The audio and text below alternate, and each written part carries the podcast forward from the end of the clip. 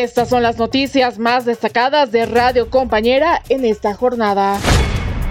Grupo Huila Luchus amenaza con quemar la casa de Carvajal y ministro de Gobierno.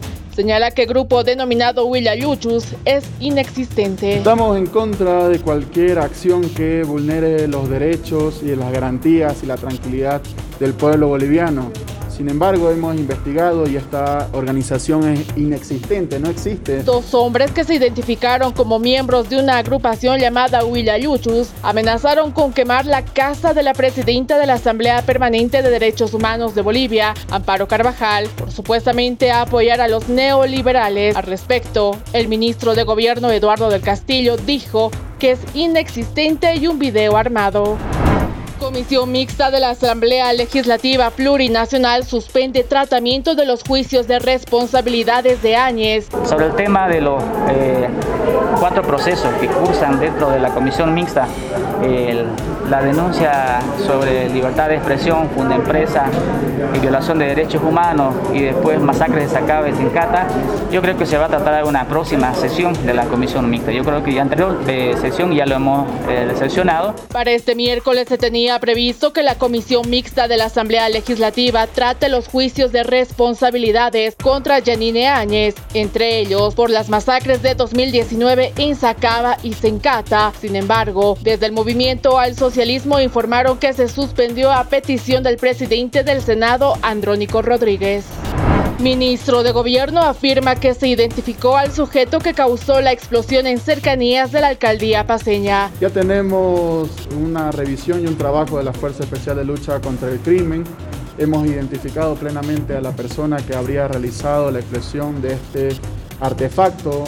se ha trasladado desde la calle Potosí bajando la calle Mercado tenía una lata de leche nido, en su interior tenía una serie de explosivos y pone esta lata debajo de un basurero, de acuerdo a la información que tenemos preliminarmente, y luego explota.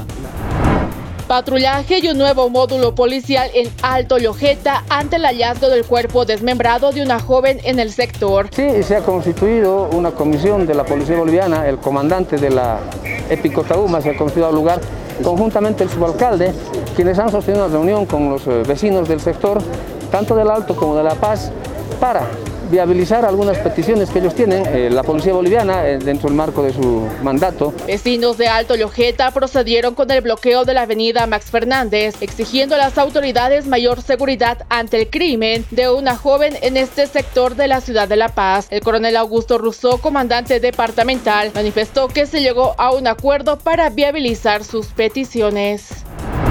Familia de joven carnicero muerto en Coroico pide justicia y dar con los responsables. Aquí estamos familiares. Queremos justicia.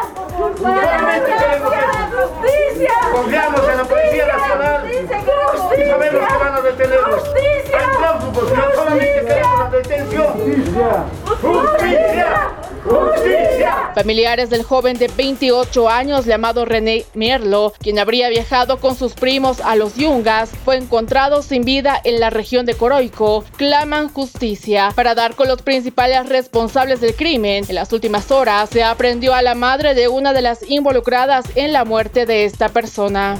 Comunarios de Tambillo continúan con el bloqueo en la carretera a Copacabana. Eh, según información del Comando General del Alto, el bloqueo este se mantiene es una reivindicación, es un reclamo que están pidiendo, tomando en cuenta de que habían conversado con autoridades de la gobernación, entonces están pidiendo la mejora de la carretera y atención a esos eh, pedidos de requerimientos que tienen esos vecinos, particularmente comunarios de Tambillo. El comandante departamental de La Paz, coronel Augusto Russo, informó que el bloqueo en la carretera a Copacabana continúa por parte de los comunarios de Tambillo que exigen la mejora de la carretera.